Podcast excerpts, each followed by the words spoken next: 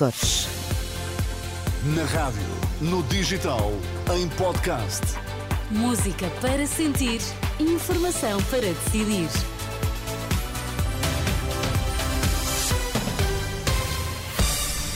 Seja bem-vindo à Renascença, início da sua tarde de sexta-feira. Vamos a caminho do fim de semana com muita música para sentir na Renascença e informação para decidir.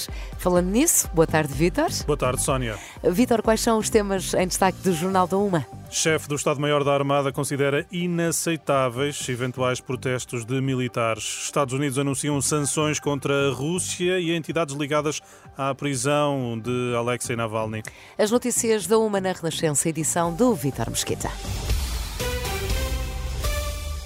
Os militares são o último refúgio da estabilidade do país e, portanto, quaisquer manifestações de rua são inadmissíveis.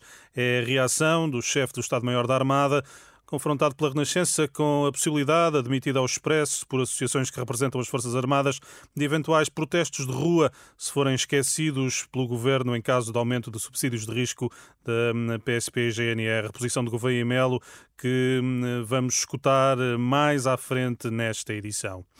Os Estados Unidos acabam de anunciar sanções contra a Rússia e quase uma centena de entidades ligadas à prisão de Alexei Navalny. Segundo a agência Reuters, Washington impõe novas restrições à exportação, toma medidas para reduzir as receitas energéticas de Moscovo. A Autoridade para as Condições de Trabalho deu hoje início à inspeção das empresas notificadas por irregularidades nos vínculos de alguns dos trabalhadores. Notificações feitas a 2 de fevereiro, junto de 9.600 empresas que tinham ao serviço mais de 17 mil trabalhadores com vínculos laborais irregulares, um trabalho que abrange todo o território nacional, como explica a Subinspetora-Geral da ACT, Cristina Rodrigues. Estamos a desenvolver uma ação a nível nacional, em todos os distritos. Vamos a, a 70 empresas, hoje são 70 grandes empresas que não regularizaram todos os trabalhadores ou não, uh, não, regularizaram alguns dos trabalhadores. Para a semana vamos a, a, a todas as restantes. Uh, portanto, isto vai ser uma ação continuada, vai ser uma ação com foco na regularidade dos vínculos laborais, não só destes trabalhadores, que são trabalhadores independentes, mas economicamente dependentes, mas também dos trabalhadores que têm uh, vínculos contratuais a termo em situação irregular. De acordo com os dados da ACT, revelados por Cristina Rodrigues, desde o dia 2 foram já regularizados cerca de 2.500 eh, trabalhadores. O principal combustível para as forças de extrema-direita é a falta de resposta aos problemas concretos dos trabalhadores e da população em geral. Num dos últimos discursos, enquanto secretária-geral da CGTP, Isabel eh, Camarinha refere por isso a necessidade de uma ruptura que garanta, por exemplo, o aumento real de salários. É imperioso prosseguir e intensificar a luta porque é urgente uma ruptura, uma real mudança que coloque o país a produzir e a crescer, que garanta a todos os que aqui querem viver e trabalhar as condições que hoje lhes são negadas. É urgente, é possível e é necessário o aumento geral e significativo dos salários, elemento central para impulsionar a ruptura pela qual lutamos. Isabel Camarinha, no discurso desta manhã no Congresso da CGTP. Combustíveis, na próxima semana o preço do gasóleo deverá descer 3 cêntimos, também a gasolina deverá descer, mas 1 cêntimo e meio são as previsões do Automóvel Clube de Portugal. E Vitor, continuamos em frente neste Jornal da Uma, agora para uh, falar de, e de recuperarmos de resto a posição do Almirante Gouveia e Melo sobre a possibilidade de manifestações de militares em caso de eventual tratamento diferenciado no que diz respeito ao pagamento de subsídios às forças de segurança. É isso mesmo, o chefe do Estado-Maior da Armada diz que seria inaceitável um protesto de rua dos militares. Hum, Gouveia Melo opõe-se a esse tipo de ações que sublinha contrariam o próprio regime democrático. Eh, os militares não protestam na rua, é contra o próprio regime democrático. E eh, não só não concordo, como oponho veementemente a esse tipo de ações. Seria inaceitável, do seu ponto de vista? Do meu ponto de vista, é completamente inaceitável. Mas é inaceitável o protesto em si ou a reivindicação? As reivindicações que os militares tenham ou deixam de ter são tratadas através do nível hierárquico nos fóruns apropriados que a democracia tem. Todas as manifestações de rua ou outro género de manifestações que criem instabilidade não devem ser feitas nem permitidas porque os militares são uh, o último refúgio da estabilidade do país. E, portanto, é inadmissível o protesto de rua, na minha opinião. Isto pode ser um sinal de radicalização, de populismo no interior das Forças Armadas? Isso eu já não, não quero comentar. O que eu lhe quero dizer é que as Forças Armadas são o último esteio da nação e, como tal, não devem fazer nenhuma ação que comprometa não só a democracia, como a estabilidade do próprio país. E, portanto, nós, eh, militares, não devemos ir para a rua, não faz parte da nossa missão e não faz parte da nossa ética e da forma como devemos nos comportar em democracia.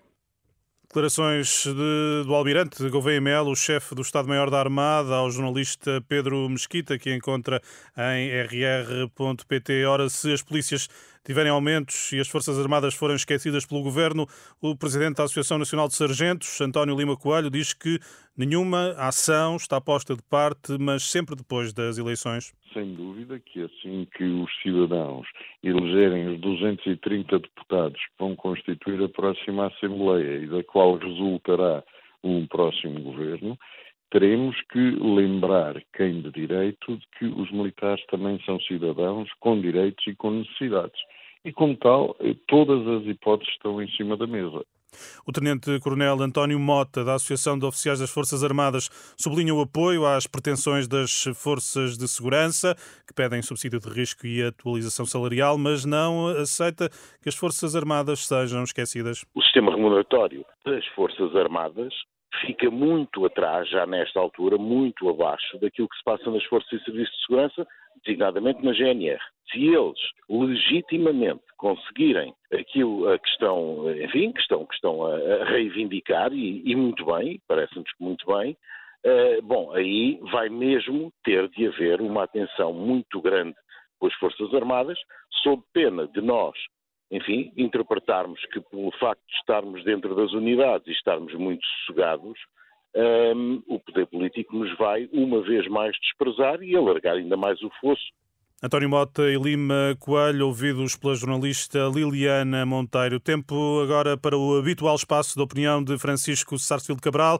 Boa tarde, Francisco. Boa tarde, Vitor. Hoje lança um olhar sobre a situação em Cabo Delgado, em Moçambique. Pois, eh, Cabo Delgado, que está a norte de Moçambique e que vive desde outubro de 2017, portanto há sete anos, debaixo do terror. É?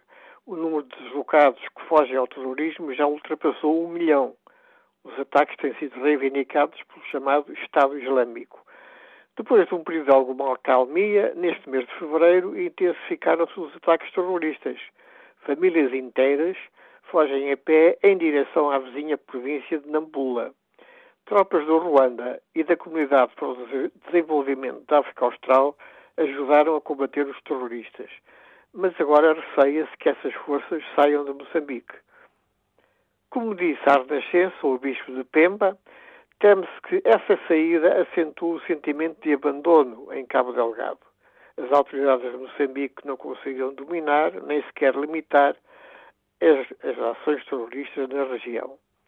A França pediu aos seus, aos seus cidadãos que não viajassem para Cabo Delgado, o que pode pôr em causa o investimento em gás natural liquefeito que ali funciona. Em suma, uma situação trágica. Obrigado, Francisco. Bom fim de semana. Sónia, fica por aqui a edição da Uma da Tarde. Uhum. Até já, Vitor.